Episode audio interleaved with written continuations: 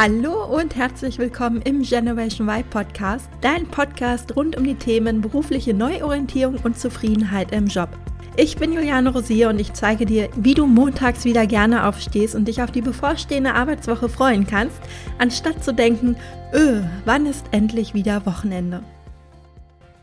Ich freue mich sehr, dass du wieder eingeschaltet hast und dir diese Folge anhörst. Nachdem es in der ersten Folge darum ging, wer ich bin und warum du diesen Podcast hören solltest, möchte ich heute inhaltlich einsteigen. Und zwar soll es heute um ein ganz essentielles Thema gehen, nämlich dem Thema, wer ist denn überhaupt die Generation Y? Wenn du diesen Podcast hörst, wirst du wahrscheinlich wissen, wer die Generation Y ist oder sogar dazugehören, aber trotzdem ist es mir wichtig, den Begriff einmal zu durchleuchten. Denn mir fällt auf, dass es zum einen noch viele Menschen gibt, die mit dem Wort Generation Y nichts anfangen können und diejenigen, die es können, ihn oftmals eher negativ assoziieren. Auch wenn man die Schlagzeilen in den Medien liest, sind diese oft recht provokant und behaupten, die Generation Y sei beispielsweise faul, überheblich und egoistisch. Da ich dies wirklich komplett anders sehe, möchte ich dir heute erklären, was ich unter der Generation Y verstehe und dir auch die Hintergründe der Generation aufzeigen, ja, um einfach zu verstehen, warum die Generation so ist, wie sie ist.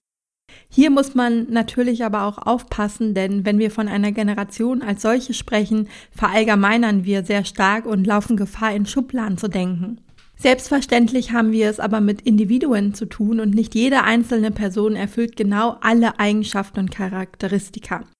Aber es zeichnet sich einfach dahingehend ein Trend ab, dass innerhalb der Generation die Beschreibung eben auf sehr viele zutreffen und insgesamt ein Wertewandel in unserer Gesellschaft stattfindet.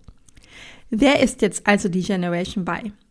Von der Generation Y spricht man ganz allgemein immer dann, wenn man Personen meint, die zwischen den Jahrgängen 1980 und 2000 geboren wurden. Typischerweise sind die meisten Vertreter der Generation sehr gut ausgebildet und bringen oftmals sogar einen akademischen Hintergrund mit, da sie mit dem Internet und den neuen Medien schon sehr früh in ihrem Leben in Verbindung gekommen sind. Neben dieser doch recht allgemeinen Definition steht für mich persönlich der Begriff Generation Y allerdings auch für ein ganz besonderes Mindset, das ich gerne mit dir teilen möchte und das ich in drei Aussagen zusammengefasst habe. Und das erste ist, für die Generation Y ist Erleben wichtiger als Besitz. Wir sind nämlich in einer Zeit des Überflusses und in einem gewissen Wohlstand groß geworden, so dass wir Knappheit als solches gar nicht kennen. Das heißt, wir kennen es eigentlich nicht, dass wir Wochen oder Monate lang auf etwas hinsparen mussten, bis wir es uns leisten konnten. Wir hatten natürlich auch dank unserer Eltern immer alles, was wir brauchten. Allein aus diesem Grund ist Besitztum für uns natürlich schon viel weniger wert als für unsere Vorgängergenerationen. Viele von uns empfinden zu viel Besitz sogar als Ballast, denn wir müssen uns um den Besitz schließlich ja auch kümmern und haben somit weniger Zeit und auch Geld für Dinge, die uns wirklich wichtig sind. Das ist auch der Grund, warum zum Beispiel ein Firmenwagen für uns längst nicht mehr wichtig ist. Denn da wir oft in Großstädten leben, müssen wir extra einen teuren Parkplatz anmieten, der viel Geld kostet, müssen das Auto in die Werkstatt bringen und, und, und. Dank der Sharing-Kultur ist auch, ja, ist es auch gar nicht mehr notwendig, ein eigenes Auto zu haben, denn wenn ich eins brauche, kann ich es mir jederzeit mieten.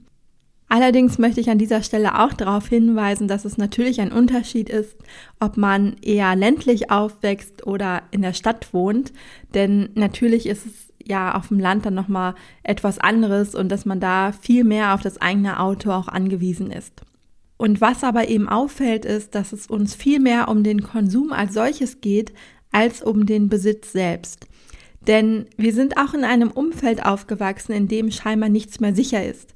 Ereignisse wie der 11. September und andere Terroranschläge, die Finanzkrise, Klimakatastrophen oder die Entwicklung der Altersvorsorge haben uns natürlich geprägt und zeigen uns, dass am Ende eigentlich nur das zählt, was wir erlebt haben.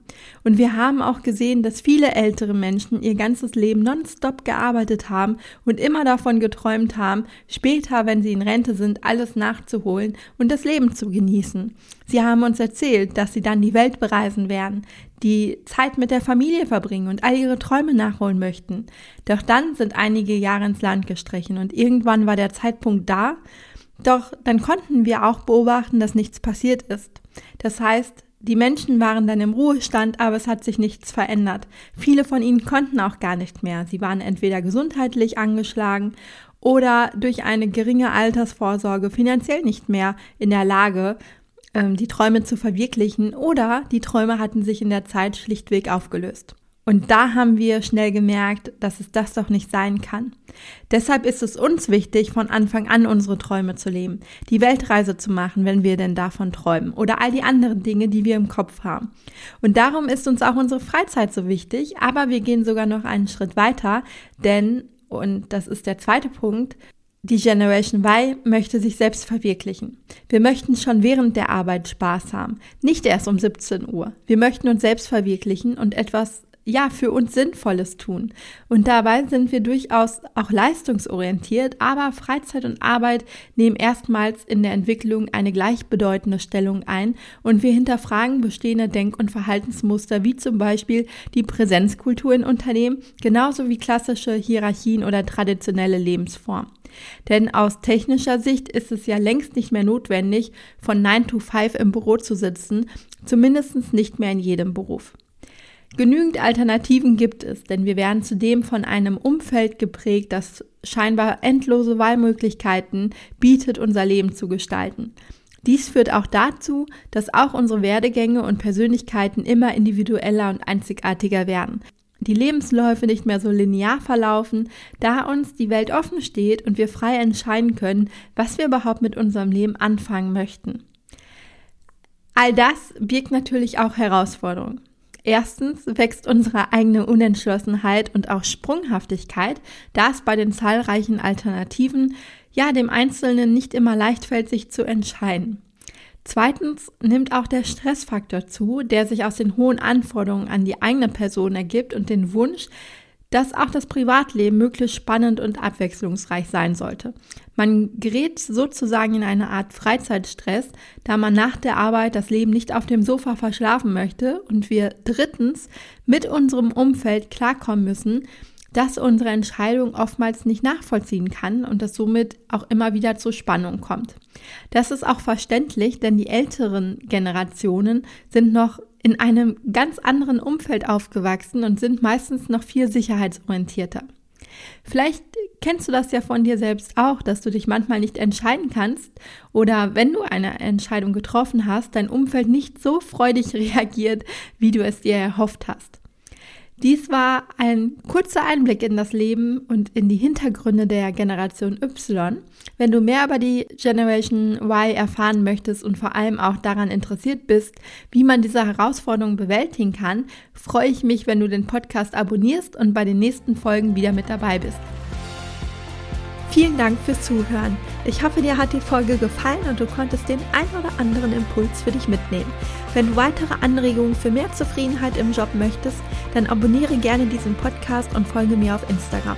Und falls du selbst noch auf der Suche nach einem Job bist, der dich wirklich erfüllt und glücklich macht, dann lade dir auf meiner Webseite www.julianerosier.de meinen Erfolgsplan herunter, in dem ich sechs Schritte für deine berufliche Neuorientierung mit dir teile.